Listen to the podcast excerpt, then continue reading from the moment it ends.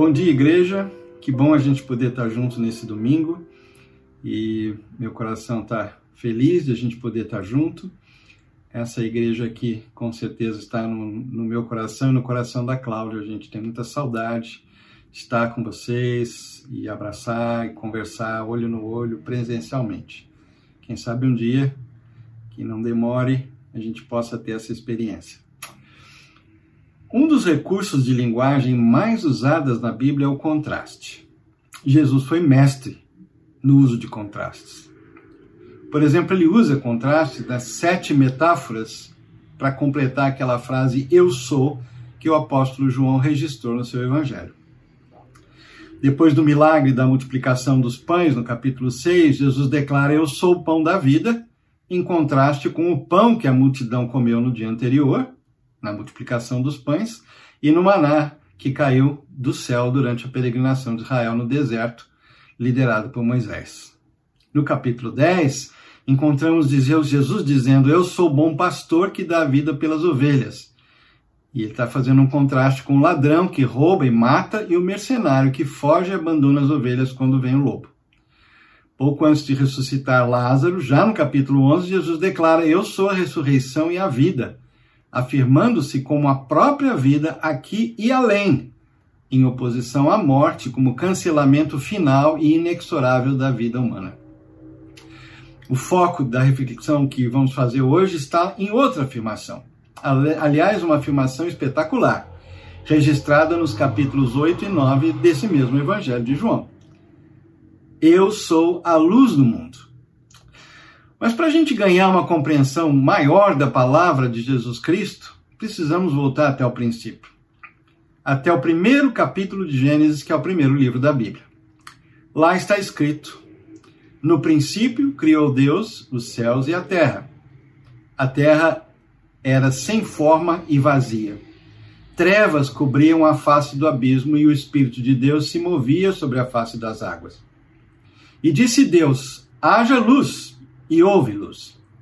E Deus viu que a luz era boa, e Deus separou a luz das trevas.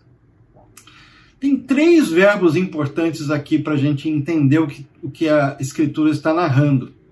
O primeiro deles é disse, né? Deus disse: haja luz e houve luz, o famoso fiat lux, na Vulgata em latim.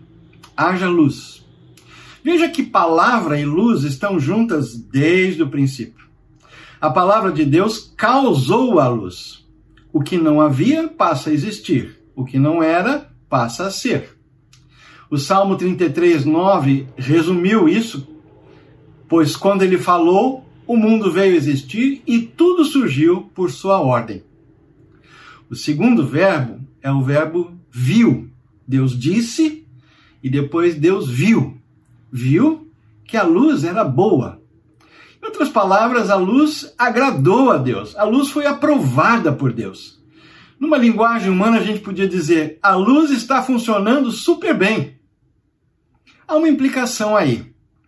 A implicação é que existe finalidade e funções específicas. E nós vamos ver isso adiante nos versículos 14 a 18. O terceiro verbo está lá e é separou. Deus separou a luz da escuridão, ou a luz das trevas. Qual é o cenário que antecedeu a criação da luz? Tá lá, a gente leu. A terra era como uma massa sem forma, um vazio sem fim, uma escuridão quase palpável. E o Espírito de Deus se movia sobre as faces das águas. E Deus disse: Luz! E a luz apareceu. E Deus viu que a luz era boa e separou a luz da escuridão. Essa versão é a mensagem, versículos 2 a 4 do capítulo 1 de Gênesis. A separação de luz e escuridão, luz e trevas, é metáfora. Metáfora de uma verdade essencial para a gente compreender a vida. Luz e escuridão estão em oposição no plano físico, isto é, no que os nossos olhos humanos enxergam, essa oposição também existe no plano espiritual. Isso tem a ver com a nossa consciência humana. Porque nós somos criados à imagem e semelhança de Deus. Isso significa que nós somos dotados da capacidade de discernir, atribuir valor e escolher entre o bem e o mal. O evangelista João compreendeu essa verdade acerca de Deus e a implicação direta para o nosso viver. Ele escreveu, está lá em 1 João capítulo 1, versículos 5 a 7. Essa é a mensagem que ouvimos dele e agora lhes transmitimos. Deus é luz. E nele não há escuridão alguma. Portanto, se afirmamos que temos comunhão com ele, mas vivemos na escuridão, mentimos e não praticamos a verdade.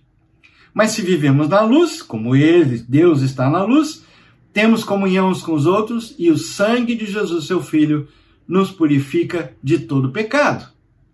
E é por isso que temos a ordem divina: sede santos, como eu sou santo. Ou seja, separados da prática do mal, assim como Deus, e dedicados à prática do bem, assim como Deus. Mais adiante, no capítulo 1, ele especifica um pouco uh, a questão dessa iluminação que foi criada. Está lá no versículo 14: Disse Deus: haja luminares no firmamento do céu para separar o dia da noite. Sirvam eles de sinais para marcar estações, dias e anos. Sirvam de luminares no céu, no firmamento do céu, para iluminar a terra. E assim foi. Deus fez os dois grandes luminares, o maior para governar o dia e o menor para governar a noite, e também fez as estrelas. Deus os colocou no firmamento do céu para iluminar a terra governar o dia e a noite e separar a luz das trevas. E Deus viu que ficou bom. Sobre esses dois luminares, há algumas observações interessantes. Primeiro, existe um maior, que hoje nós chamamos de Sol, que é a principal fonte de luz para a Terra. É, essa é a fonte de energia que recebemos todos os dias. Energia eletromagnética, porque a luz é uma energia eletromagnética. E o menor, que hoje conhecemos e chamamos de lua, que reflete a luz do luminar maior, que é o Sol. Interessante, há um maior, há um menor. Há um que é a fonte e outro que reflete a fonte. Cada um num determinado momento. Aliás, o texto diz que é para sinalizar ou marcar os tempos, estações, dias e anos. Em outras palavras, a existência desses luminares tem uma finalidade. Eles influenciam na vida na Terra e não haveria vida de tipo nenhum sem a existência do Sol e do calor e dos raios da energia eletromagnética que vem dele e chega aqui até a Terra. Há funções específicas. O texto diz que eles estão lá para iluminar a terra, para governar ou separar o dia e a noite. Esse conceito de separação entre dia e noite, luz e escuridão, é fundamental para a gente entender a natureza da vida. E também há um pequeno, pequeno adendo nessa narrativa que não, não ocupa espaço quase nenhum, Deus acrescenta e fez também as estrelas. Em outras palavras, o foco dessa narrativa está na criação da luz e a luz é, organizada em dia e noite, em luz e escuridão, sol e lua, um que é fonte, outro que reflete. Fica muito claro que esse é o objetivo e nós precisamos entender que a Bíblia há um fio condutor. Começa no Gênesis capítulo 1, mas desde então Deus começa a revelar para nós algumas verdades essenciais. Aos poucos elas vão ficando mais cada vez mais claras, cada vez mais é, visíveis para nós do ponto de vista de entender quem é Deus, o que é a vida, quem somos nós, porque estamos aqui, como devemos viver, para que devemos viver e qual é a nossa finalidade, o nosso fim, para onde nós nos dirigimos, para onde se dirige a história, a vida. Isso é muito importante, mas começa desde o princípio. E nessas primeiras é, versículos ou frases nós já temos algumas dicas importantes. Deus está se revelando. Essa é uma grande verdade.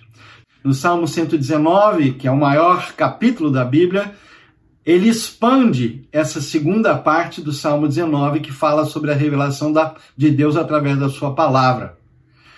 Um texto que eu quero destacar é o versículo 105. A tua palavra é lâmpada que ilumina os meus passos e luz que clareia o meu caminho. Vejam, de novo, palavra e luz. A iluminação pela palavra. A palavra revelada por Deus e que revela Deus e ilumina a vida cotidiana. Como? Ensinando, corrigindo, convencendo, educando, orientando, guiando, consolando, revigorando, animando e alegrando o nosso coração, a nossa alma. Luz e palavra. Iluminação pela palavra. Mais adiante, Deus continua se revelando e ele fala através dos profetas.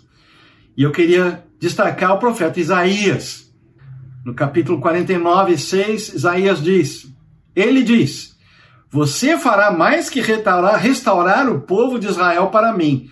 Está falando do exílio, né? Que o povo voltará para a terra prometida e será restaurado para Deus. Mas você fará mais do que restaurar o povo de Israel para mim.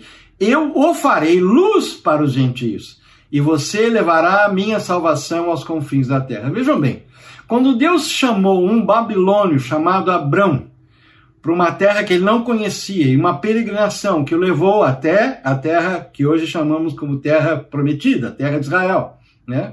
É, e fez dele uma primeiro uma grande família, seu filho Isaac e depois o neto Jacó e de Jacó as doze tribos de Israel e o período em que eles ficaram no Egito, essa nação, essa família, essas tribos cresceram, viraram uma enorme nação.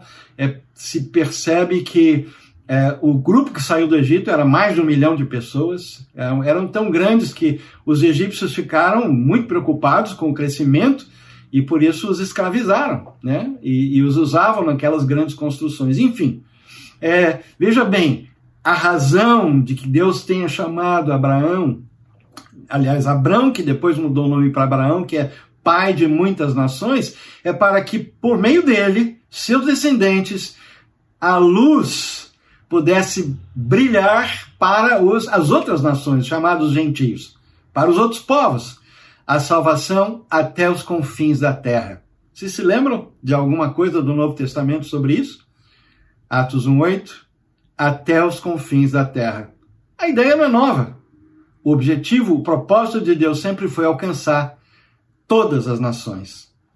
Em Atos capítulo 13, pulando agora para o Novo Testamento, Paulo e Barnabé estão na sua primeira viagem missionária e chegam até Antioquia da Psídia. Na segunda visita, segundo sábado seguinte, eles sempre começam nas primeiras na viagem, quando eles chegam numa cidade nova, eles vão primeiro, se há uma sinagoga, falar a sinagoga. Por quê? Porque eles conhecem as profecias a respeito do Messias que viria. E eles anunciam aos judeus e aos gentios que eram chamados os tementes a Deus, que frequentavam a sinagoga, embora não fossem judeus, e havia vários destes em todos os lugares onde havia sinagoga. É, eles voltam à sinagoga no segundo sábado e agora com uma presença maciça, porque a Bíblia diz que quase toda a cidade foi ouvir a mensagem que Paulo e Barnabé tinham pregado no sábado seguinte, anterior. Nesse sábado, segundo sábado que eles vão pregar na sinagoga, eles são confrontados pelos judeus que não gostaram nem um pouco desse interesse enorme dos não-judeus pela mensagem da salvação anunciada por Paulo e Barnabé. A Bíblia diz que quando existe essa oposição grande desses judeus e começam a contradizer e falar alto e perturbar a mensagem que Paulo e Barnabé estavam anunciando, eles se pronunciaram corajosamente dizendo: era necessário que pregássemos a palavra de Deus primeiro a vocês judeus. Mas uma vez que vocês a rejeitaram não se consideram dignos da vida eterna, agora vamos oferecê-la aos gentios. Pois foi para isso que o Senhor nos ordenou quando disse, citando a profecia de Isaías 49, 6, Fiz de você uma luz para os gentios, para levar a salvação até os lugares mais distantes da terra. Quando eles ouviram isso, os gentios se alegraram, veja, e, se, e agradeceram ao Senhor por essa mensagem, e todos os que haviam sido escolhidos para a vida eterna creram. E a Bíblia continua dizendo a narrativa que assim a palavra do Senhor se espalhou por toda aquela região. E os discípulos, mais adiante, estavam cheios de alegria e do Espírito Santo. Veja, luz para os gentios, a palavra se espalha, há conversões, discípulos são feitos de Jesus Cristo, cheios de alegria, creram, cheios de alegria e cheios do Espírito Santo. Quando nós lemos, quando chegamos no Novo Testamento, a respeito dessa revelação que a gente chama de revelação progressiva, que começa lá no Gênesis, quando Deus diz: haja luz. Lá em Hebreus, já o escritor de Hebreus faz um resumo dessa revelação. Ele diz o seguinte: há muito tempo Deus falou muitas vezes e de várias maneiras aos nossos antepassados por meio dos profetas, como Isaías que acabamos de ler. Mas nesses últimos dias, falou-nos por meio do Filho, a quem constituiu herdeiro de todas as coisas e por meio de quem fez o universo. E olha o que ele diz: o Filho é o resplendor, o brilho da glória de Deus e a expressão exata do seu ser, e sustentando todas as coisas por sua palavra poderosa. No Novo Testamento, nós sabemos que Pedro, Tiago e João subiram com Jesus ao Monte Alto. Tiveram uma experiência que ninguém mais teve. Enquanto eles estavam lá naquele momento, a chamada transfiguração aconteceu. É, Mateus 17, 2 descreve isso, essa experiência. Enquanto os três observavam, a aparência de Jesus foi transformada de tal modo que seu rosto brilhava como o sol e suas roupas se tornaram brancas como a luz. O apóstolo João estava lá. Ele foi um dos três discípulos que tiveram o privilégio de ver Jesus transfigurado em sua glória. Isso aconteceria novamente quando João esteve exilado na ilha de Pátimos e recebeu a revelação de Jesus. Ele descreve Jesus no capítulo 1 de Apocalipse, do livro que chamamos de Apocalipse, que é o último livro da Bíblia. Essa compreensão de João levou a fazer um paralelo impressionante no início do quarto evangelho, com uma comparação com o primeiro capítulo de Gênesis. Veja como João começa o seu evangelho. No princípio, era aquele que é a palavra. Ele estava com Deus e era Deus. Ele estava com Deus no princípio. No princípio, criou Deus os céus e a terra. A terra, vejam bem, era sem forma e vazia. E o Espírito de Deus pairava sobre as águas, e disse Deus: haja luz, e houve luz. Olha como João continua essa narrativa. Eu acabei de citar Gênesis 1. No princípio era aquele que é a palavra, disse Deus. Deus falou, ele comandou, como diz o Salmo 33, ordenou e veio a existir. No princípio era aquele que é a palavra. Ele estava com Deus e era Deus. Ele estava com Deus no princípio e todas as coisas foram feitas por intermédio dele. Sem ele, nada do que existe teria sido feito. Nele estava a vida, e esta era a luz dos homens.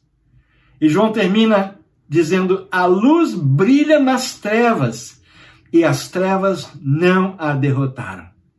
Veja que paralelo incrível que Jesus, é, João volta para o livro de Gênesis com o eco daquela narrativa e nos diz que quem estava lá, aquela palavra viva, criadora no início, que fez vir à existência aquilo que não existia, era Jesus pré-encarnado.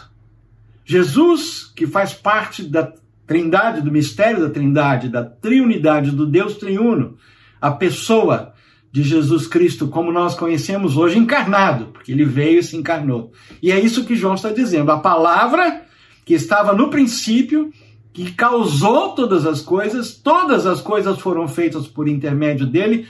Ele estava lá, a vida estava nele, ele era a luz dos homens, e aí essa luz brilha nas trevas e as trevas não a derrotaram. E João continua a narrativa dizendo que, é, narrando a chegada de Jesus, a entrada de Jesus, a encarnação de Jesus, ele diz mais adiante que a palavra Jesus veio e habitou entre nós. A ideia de que armou a tenda entre nós, tabernaculou entre nós, viveu entre nós e vimos a sua glória, glória como do unigênito, ou seja, do Filho único de Deus.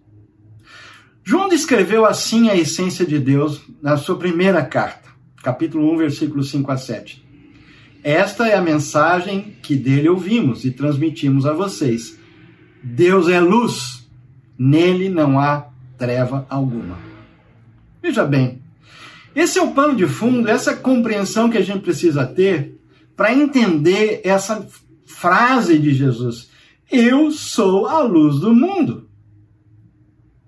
É importantíssimo a gente ver como Deus se revelou através da criação da luz e se revelou como luz, uma metáfora da luz. Deus é mais do que uma energia, obviamente ela é uma pessoa, ele se revela como uma pessoa. Jesus é uma pessoa, o Espírito Santo é uma pessoa, as três pessoas da Trinidade divina. Agora podem imaginar a quantidade de poder, se a gente quiser usar essa palavra poder no sentido de energia, que existe no Criador do universo. Não dá para a gente calcular. Nesse sentido, Deus é luz, assim, luz no sentido exponencial absoluto. Mas ao mesmo tempo que ele é luz, não há nele treva alguma. Então, quando Jesus, ao andar aqui na terra, e a ocasião dessa palavra dele é na visita que ele faz a Jerusalém por ocasião da chamada Festa dos Tabernáculos ou Festa das Cabanas. E na realidade, essa narrativa de João vai dos capítulos 7 até o 9. E eu poderia chamar esse, esse trecho do Evangelho do João é uma um ensaio sobre a cegueira espiritual, um ensaio sobre a escuridão espiritual. É nesse contexto que nós vamos ver agora que Jesus diz: Eu sou a luz do mundo. Deus se revelando na pessoa do seu Filho. Vimos a sua glória, glória como de, do Filho único de Deus. Né? Ele é a expressão exata do seu ser. É o resplendor, o brilho da sua glória, como diz o autor de Hebreus. E a primeira escuridão que aparece nesse texto aí, a partir do capítulo 7, nós vamos começar no capítulo 7, é a cegueira ou a escuridão existente na vida dos irmãos de Jesus. Quando a, está chegando a, a hora da festa dos tabernáculos, ou festa das cabanas, que era anual, os irmãos de Jesus, Jesus já era conhecido, ele já fei, tinha feito muitos milagres, já tinha ido várias vezes a Jerusalém, embora que a maioria das vezes Deus, Jesus, os milagres que ele fazia muitas vezes estavam ao norte, na Galileia ou em, outros, em outras regiões, ao longo do Rio Jordão, né? inclusive além Jordão. Então, os irmãos estão vendo que a popularidade de Jesus está crescendo e, e enxergam nele alguém muito especial. Mas olha, chegando o tempo da celebração judaica chamada Festa das Cabanas, em que a popularidade de Jesus estava atingindo um determinado clímax, ele já era falado em todo Israel, os irmãos de Jesus lhe disseram: saia daqui, vá à Judeia. Porque aquela festa era uma festa de peregrinação. Vinha gente de toda parte, inclusive de fora dos, da, dos, da, da geografia imediata, vinha, viajava de longe. Era uma festa importante que durava muitos dias. Vá à Judeia. Eles disseram: onde os seus seguidores poderão ver os milagres que realiza. Você não se tornará famoso escondendo-se dessa forma. Se você pode fazer coisas tão maravilhosas, mostre-se ao mundo. Quem está dizendo isso? Os irmãos de Jesus. E o comentário é, da narrativa bíblica diz: Pois nem mesmo seus irmãos criam nele. Viam as coisas que ele fazia, mas não acreditavam realmente em quem ele era, o Messias. A cegueira começou na casa biológica, né, na família imediata de Jesus. A escuridão estava lá e ela estava presente na vida dos seus irmãos. Eles não não estavam com os seus olhos realmente abertos. Estavam cegos espiritualmente falando. Uma segunda cegueira é a cegueira das multidões. Está lá no versículo, no capítulo 7, a partir do versículo 10, do capítulo do versículo 10 em diante. Veja o que a multidão fala naquele texto, eu vou pensar algumas falas das multidões. Ele é um homem bom, versículo capítulo 7, 12. Ao mesmo tempo, ele não passa de um impostor que engana o povo. Outra fala, como é que ele sabe tanto sem ter estudado? Os judeus no templo, 7,15, falam isso. Os guardas do templo, capítulo 7, 46, nunca ouvimos alguém falar como ele. Eles voltaram e não prenderam Jesus, e os fariseus interpelaram e disseram: Olha, nós ficamos lá ouvindo, porque nós nunca vimos ninguém falar tão bem quanto ele, ou do jeito que ele fala, com tanta autoridade. Outra fala: Não é este a quem procuram matar, porque já se sabia que os principais líderes de Israel estavam procurando uma oportunidade para acabar com a vida de Jesus. E é a outra pergunta, mas será que os nossos líderes acreditam que ele é o Cristo? Porque ele estava em Jerusalém ensinando no templo e ninguém estava aprendendo, então eles ficavam confusos. Espera aí, ele não é o homem que estavam procurando matar? Mas não estão matando, não estão prendendo. Uai, será que os nossos líderes mudaram de ideia e acreditam que ele é o Cristo? Veja, a multidão estava dividida, confusa. Muitos entre as multidões creram nele e diziam: afinal, alguém espera que o Cristo faça mais sinais do que este homem tem feito? Capítulo 7, 31. Ao mesmo tempo, alguns queriam que ele fosse preso. Capítulo 7, 44. Outra fala: certamente este homem é o profeta por quem esperávamos. Aliás, anunciado por Moisés. Moisés diz que haverá um profeta semelhante a mim, mas maior do que eu. Ele é o Cristo. Capítulo 7, 40, 41. Ao mesmo tempo, em seguida, não é possível. O Cristo virá da Galileia, porque Jesus era conhecido como Jesus o Nazareno. Ele havia nascido em Belém, conforme a profecia da Judéia mas ele tinha sido criado na vila de Nazaré e passava uma boa parte do seu tempo no norte, na região da Galiléia dos gentios, que é, não era uma região é, conhecida por, por pedigree, por, por concentrar a nata religiosa de Israel. A multidão estava cega, estava confusa, havia escuridão. Uma terceira escuridão que a gente ah, agora chega até ela é a escuridão, a cegueira dos principais sacerdotes e fariseus. A gente vê isso claramente a partir do versículo 45 do capítulo 7 e até o final do capítulo 8. Aliás, o 9 também. Veja só, algumas falas. Por acaso um de nós que seja entre os líderes ou fariseus crê nele? As multidões ignorantes o seguem mas eles não têm conhecimento da lei. São amaldiçoadas. Quem está falando isso? São os líderes religiosos. A respeito das multidões ignorantes, amaldiçoadas. Por acaso algum líder ou fariseu crê nesse cara aí? Outra fala. Aliás, foi um puxão de orelha que os que o Sinédrio, que os outros membros do Sinédrio, que era o governo de Israel, né, é, os 70 anciãos, deram em Nicodemos. Nicodemos já tinha conversado com Jesus, foi procurar Jesus, aquela conversa que diz que, que Jesus disse para ele: você tem que nascer de novo para entrar no reino de Deus. Nicodemos pergunta: mas espera um pouquinho, como é que nós vamos julgar, julgar um, um homem e condenar alguém sem que ele tenha é, um, uma audiência, né? sem que ele tenha oportunidade de se defender? e os, os pares de Nicodemos disseram para ele assim: Você também é galileu?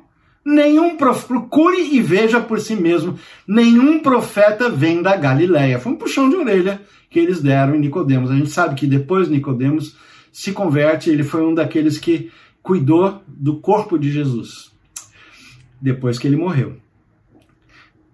Em seguida, logo a seguir, os fariseus trazem para Jesus uma mulher supostamente pega em adultério, tá? No capítulo 8, a partir do versículo 4. Vocês conhecem a história. Na realidade, o objetivo deles é apanhar Jesus numa armadilha, porque eles dizem para Jesus, mas a lei manda apedrejar alguém pega em adultério. O que é que o Senhor diz? Na realidade, era uma armadilha. E Jesus diz a Bíblia, a narrativa, que ele ficou curvado, escrevendo na terra.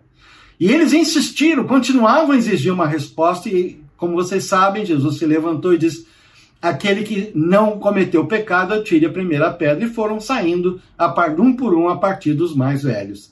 E aí Jesus, a mulher, que deu seus condenadores, que deu seus acusadores, eles não tem mais ninguém aqui.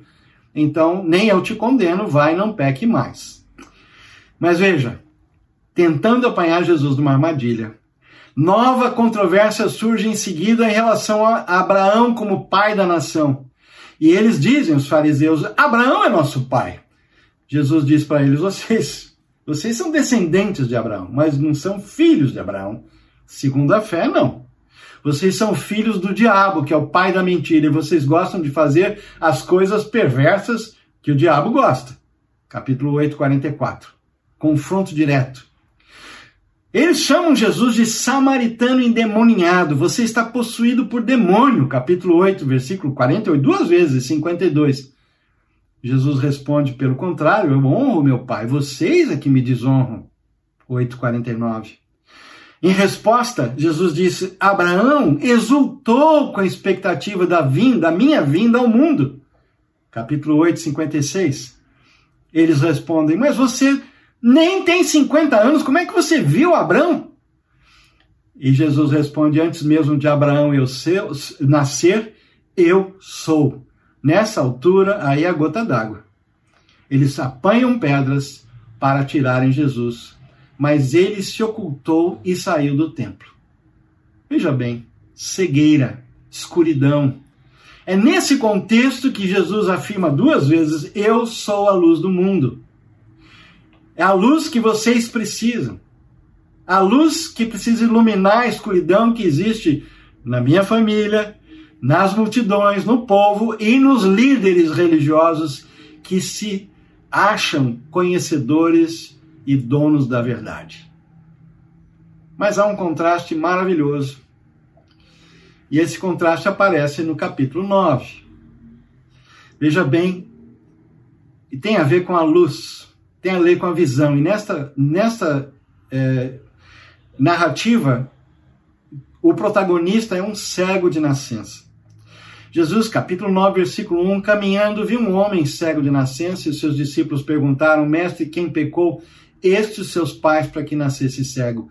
Era é, a maneira de pensar da época, uma, uma, uma crença popular de que pessoas que nasciam com alguma é, dificuldade física, com alguma limitação física, qualquer que seja ela, era o resultado do pecado de gerações anteriores, né? ou da própria pessoa. E Jesus respondeu: Não, nem ele pecou, nem os seus pais, mas foi para que se manifestem nele as obras de Deus.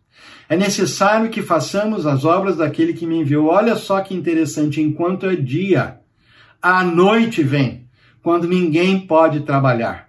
E ele está se referindo ao fato de que ele ainda estava no mundo, mas ele não ia continuar no mundo, ele ia passar pelo sofrimento e a crucificação. Quando ninguém mais pode trabalhar, haveria um momento de escuridão que cairia sobre a terra na sua crucificação. E ele diz: Enquanto estou no mundo, sou a luz do mundo. E essa é a segunda vez que ele declara: Eu sou a luz do mundo.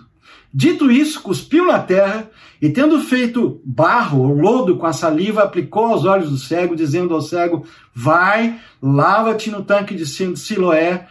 E ele foi, lavou-se e voltou vendo. A história é bem interessante, porque o cego não sabe quem é Jesus, ele não conhece Jesus, ele sabe quem é, ouviu falar, mas ele não teve um encontro pessoal, porque ele ainda era cego quando ele saiu da presença de Jesus.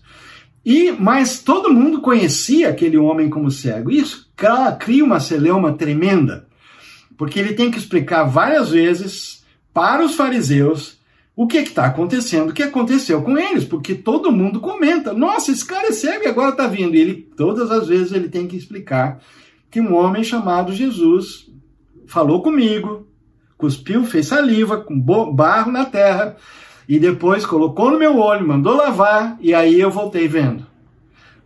A coisa continua, eles vão ao, os pais do, do rapaz, do homem que era cego, os pais confirmam que ele era cego, mas também não se comprometem, porque todo mundo tem medo das autoridades. Eles tinham falado que se alguém eh, declarasse que Jesus é o Messias, é o Filho de Deus, seria expulso da sinagoga. Perdão, expulso do templo e da sinagoga. Veja bem que interessante. Ele respondeu, Jesus, mais tarde, encontrou, né? porque o que aconteceu é que esse, ele foi interpelado tantas vezes pelos, pelos fariseus que na última conversa que ele teve com os fariseus, ele disse assim: Espera um pouquinho, vocês estão interessados em crer nele, por isso vocês fazem tanta pergunta? E ele falou: Você que é discípulo dele, você que é nascido todo em pecado, e expulsaram os, o que era cego do templo. Veja bem, Jesus ouviu isso, que ele tinha sido expulso, encontrou e perguntou: Você crê no Filho do Homem? Ele disse: Quem é Senhor para que eu creia? Jesus lhe disse: Já tem visto, e é o que fala contigo. Então ele afirmou: Creio, Senhor, e o adorou. Prosseguiu Jesus: Eu vim a este mundo para juízo, a fim de que os que veem, não veem, vejam, e os que veem se tornem cegos. Alguns dentre os fariseus que estavam perto dele perguntaram-lhe: Acaso também nós somos cegos? Respondeu-lhe Jesus: Se vocês forem cegos, fossem cegos, não teriam pecado algum. Mas porque estão dizendo agora, nós vemos, o pecado de vocês subsiste. A cegueira é terrível, ela é insidiosa. A escuridão impede a gente de enxergar. Jesus disse: Eu sou a luz do mundo. E eu queria tirar, fazer algumas conclusões. Primeiro, palavra e luz andam juntos e encontram perfeita harmonia em Jesus. Jesus é a palavra viva e poderosa que nos deu a vida. Nos mantém vivos nesta vida e, no, e vivos com Ele também na eternidade. Ele disse para uh, Marta e Maria: Eu sou a ressurreição e a vida. Quem crê em mim, ainda que morra, viverá. E aquele que crê em mim não morrerá eternamente. Ele é a palavra viva, poderosa, nos deu vida, nos mantém vivos nesta vida e vivos com Ele estaremos na eternidade. Uma pergunta.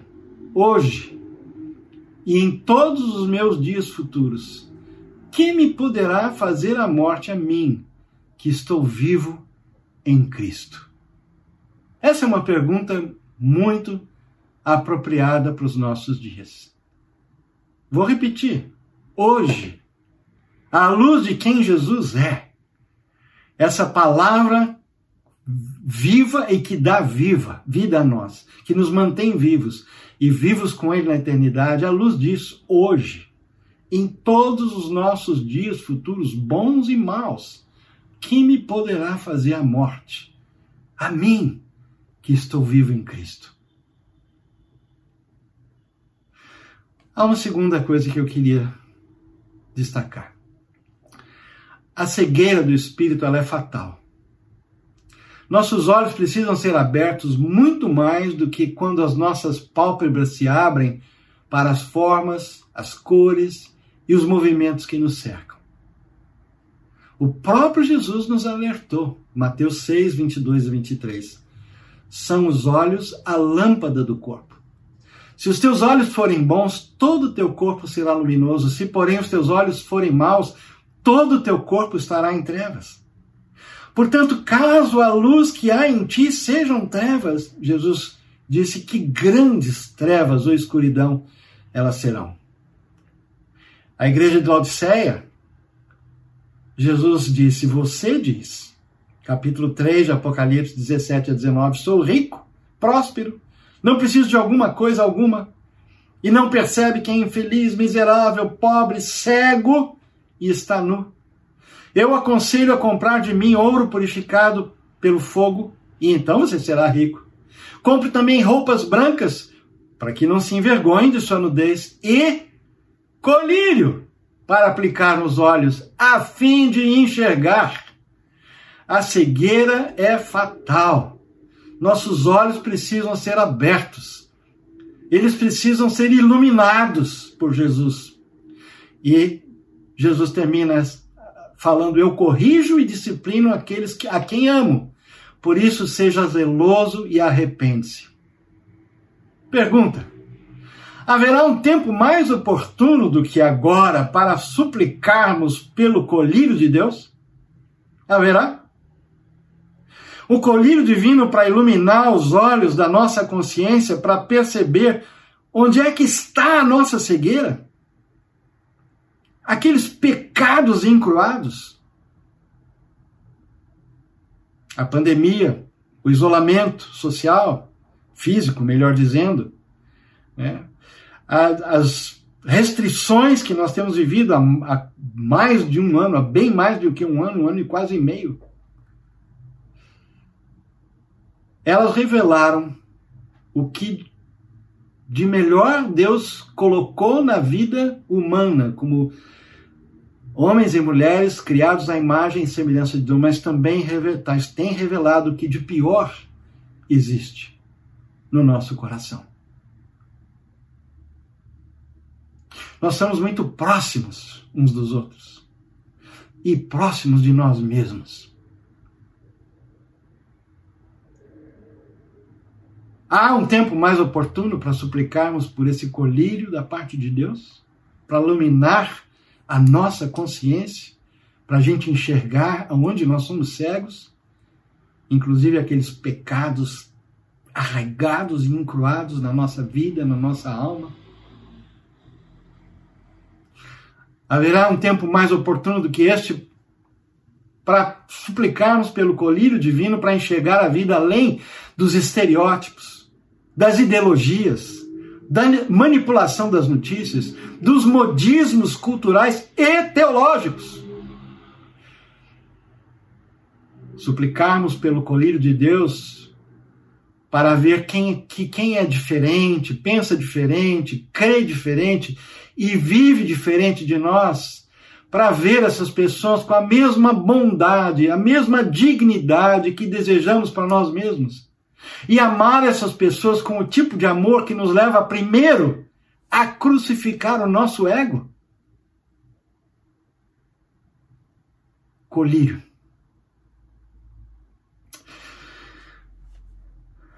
Terminando, quando a luz de Jesus Cristo ilumina nossa consciência, quando a Sua palavra guia a nossa vida, aí nós somos, nessas horas, como a cidade do alto do monte.